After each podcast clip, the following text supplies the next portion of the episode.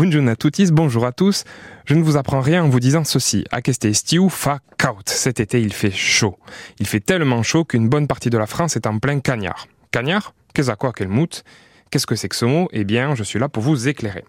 Être sous le cagnard, donc, c'est être en plein soleil, sans ombre, subissant de plein fouet la chaleur écrasante. N'oubliez pas la crème solaire d'ailleurs, hein, soit dit en passant. Et que se passe-t-il quand il fait trop chaud? On a envie de ne rien faire et il nous prend une flemme subite. En Occitanie, on dit même fatalomen caut kei la cagne. Il fait tellement chaud que j'ai la cagne. Alors n'allez pas vous faire du mal, allez vous mettre au frais, buvez de l'eau, faites même une petite sieste si vous le pouvez. Si si, allez-y, pour une fois, je vous en donne le droit. Juste avant que vous vous endormiez, sachez quand même qu'en ancien occitan, une cagne, c'est une chienne, puis une niche ou un abri. Luca, c'est le chien, et Lucagnotte, c'est le chiot, comme ça vous avez toute la famille. Donc je résume, en plein cagnard, on a la cagne, et comment s'en sortir?